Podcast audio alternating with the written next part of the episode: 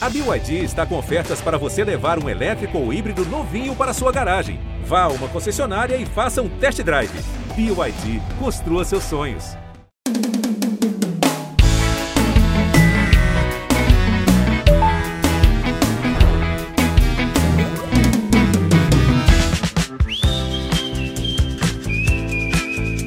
Fala, minhas maquiagens de marca na promoção! Vamos começar mais um episódio do Posso Mandar Áudio?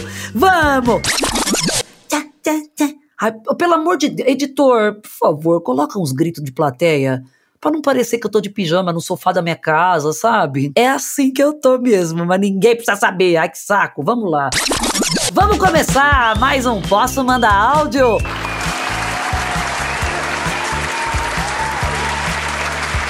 Vambora! Já peguem seus fonezinhos de ouvido e um caderninho de anotações, porque no episódio de hoje a gente vai tentar desvendar um mistério.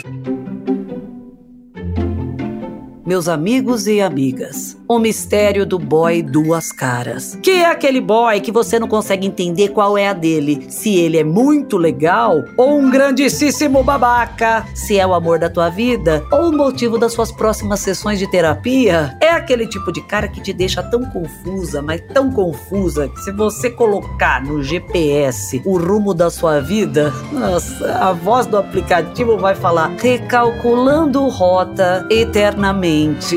Esses tipos de romances são tão malucos que no fundo você só pede que o boy seja simplesmente um ator. Tomara que seja, por favor, é uma pegadinha. Ele foi contratado pelo Luciano Huck para fazer esse vídeo. É uma pegadinha, por favor, universo. A nossa convidada de hoje passou exatamente por uma situação como essa e veio compartilhar o seu date flopado aqui com a gente. Eu espero que vocês se divirtam muito com a história dessa atriz maravilhosa que eu adoro. Linda! Juliana de Doni. Ai, ai, ai, eu tô me perguntando até agora o que leva uma pessoa a expor publicamente um date cagado, né? Eu vou levar isso pra terapia com certeza. Posso mandar áudio, Dani? E o nome do episódio é. Boy Duas Caras.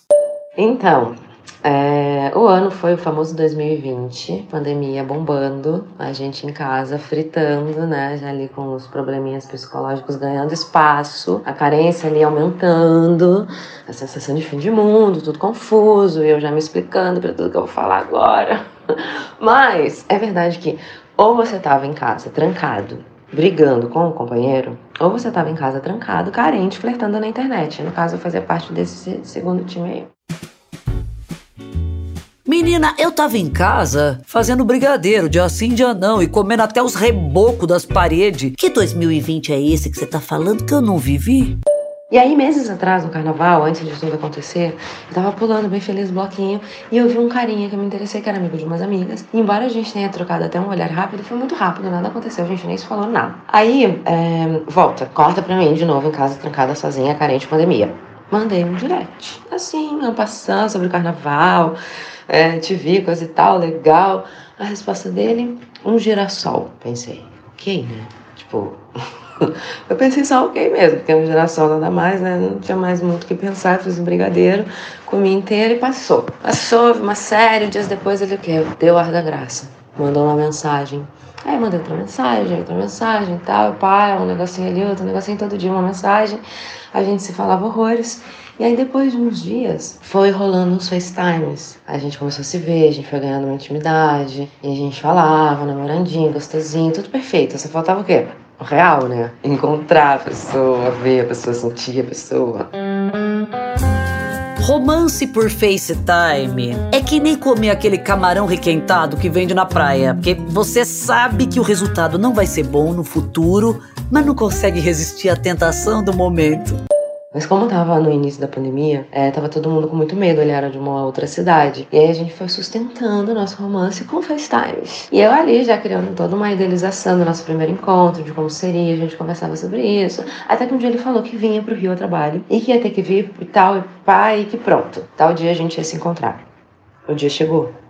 Ele não. Não dia antes dele chegar, um dia antes, assim, à noite, ele me mandou uma mensagem muito bizarra, super curta, que ia ser bate-volta e que precisava focar no trabalho, priorizar o trabalho e blá blá blá blá blá. Eu fiquei mal, porque, tipo, eu tava dois meses todo dia conversando com o cara por horas e ele dizendo que precisava me ver, que queria muito me ver, que tinha que me ver, que quando vem, não veio, né? Eu fiquei confusa, fiquei confusa. Aí dei uma mandadas assim de mensagens, né, para perguntar o que, que tinha acontecido, o que, que houve, quem é você, me conta, me fala. Mas ele respondeu super frio e sumiu, sumiu, desapareceu. Eu também não fiquei mais procurando, né? Em vez de eu ficar ali alimentando o desprezo, eu me inscrevi em cursos, cursos sobre o amor da Maria Homem, o amor na pandemia, o amor idealizado, o amor no digital, o amor em todos os lugares, para tentar entender a doencinha da minha cabeça, né, de ter me envolvido com um cara que eu nunca tinha visto praticamente. Ai, que evoluída, amiga, buscando conhecimento. Olha, se fosse eu, eu tinha feito um estoque de nuggets na minha casa para comer enquanto assisto um filminho de comédia romântica, chorando em posição fetal. Ju, minha filha, quando eu crescer, eu quero ser que nem você. E aí, 15 dias depois, enquanto eu fazia lá o meu cursinho, quem aparece? Ele de novo, mais uma cachoeira de blá blá blá, que eu caí. Que afinal de contas eu também queria cair porque eu queria ver qual era, né? Porque quando ele sumiu lá atrás, eu já tinha pensado em mais ou menos 7 mil possibilidades de por que, que ele sumiu. De por que, que só era possível nosso romance no digital, por que, que era tão bom e não era real, né? Porque não existia exatamente por isso, então era ótimo. Mas enfim. Não, cair no golpe, tudo bem. Quem nunca, né? Mas me diz que você pelo menos pediu dinheiro de volta dos cursos que você fez, porque pelo visto não aprendeu nada, não é, amiga?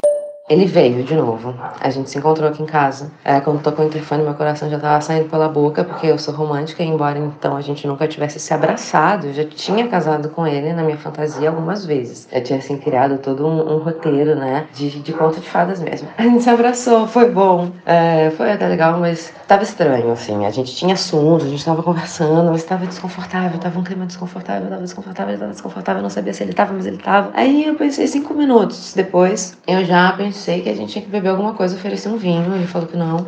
Aí insisti com a cerveja, que tava gelada, que tava uma delícia. Ele falou que não tava bebendo. Eu pensei, fudeu. Porque era, sei lá, tipo, duas da tarde de uma terça-feira, eu sozinha com aquele homem ali que falava pouco, em plena luz do dia, sem amigos e careta. Minha anja, com todo respeito, você não acha que de repente, assim, ele não bebeu exatamente porque era duas da tarde de uma terça-feira, minha irmã? Quem é que bebe esse horário? Ah, eu bebo. Às vezes não tô fazendo nada, 10 da manhã, e menina, eu meto um litrão pra dentro, gravo uns vídeos que eu nunca vou mostrar para ninguém.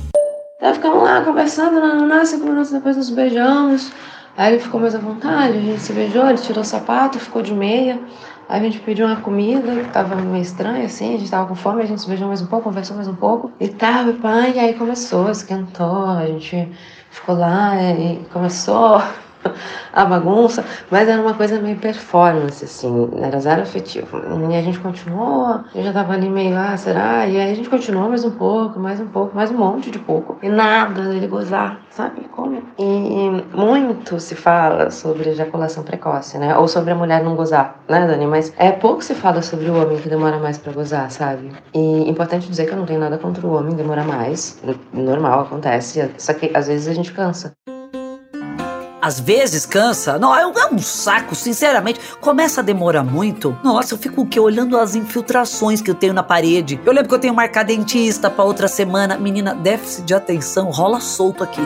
E eu também acho que não tem problema nenhum em não gozar um dia, gente. Qual o problema? Só ser gostosinho, delícia e tal, e não gozar. Mas, enfim, duas horas e meia depois eu tava exausta, quer dizer, foi menos tempo, né? Mas, mas assim, eu fui lá pegar um mar, vou mudar um pouco a dinâmica, ele continuava de meia, meu tesão já não dava lá essas coisas, porque se vai tirar a roupa, né, toda, tira a meia também, qual o problema? Às vezes é frieira, vai por mim. Uma vez eu transei com um rapaz que tinha frieira. Eu preferia que ele tivesse continuado com a meia. É, pra depois eu não ter que ficar usando pomada por seis meses. Vamos valorizar quem transa de meia. Às vezes a pessoa tá sendo cuidadosa, sabia? Aí a gente conversou mais cinco minutos, que pareciam sete horas, um constrangimento, que não tinha fim assim, aí de repente ele foi embora. Ufa. E foi isso. Ninguém gozou, ninguém se viu mais, nunca mais. Nunca mais, nunca, mentira. Até queria que terminasse assim, mas ainda tiveram alguns capítulos dessa história humilhante. mas nada que vale a pena contar também, tá? Foi isso. Um beijo, Dani. Ah, não, mas peraí, será que não vale a pena passar mais uma humilhaçãozinha aqui no Posso Mandar Áudio? Pensa com carinho. A gente tá aqui esperando os outros capítulos, ou melhor, os outros áudios dessa história. que amor, Ju, sua linda. Muito obrigada por compartilhar essa história. A gente riu, mas a gente riu com respeito, tá? Já que todo mundo aqui já se meteu em dates furados que nem esse, e coisa até pior, viu, minha filha? Viu só, minha gente? Se até a pobre da Juliana de Doni, que é essa beldade em forma de ser humano. Tem date ruim? Todo mundo pode ter também, ainda mais se a gente mergulha de cabeça nesse grande mar que é o amor. Olha que frase bonita, menina. Pena que na maioria das vezes a gente mergulha no raso e que bate a cabeça no fundo. É, a verdade sempre surge, né?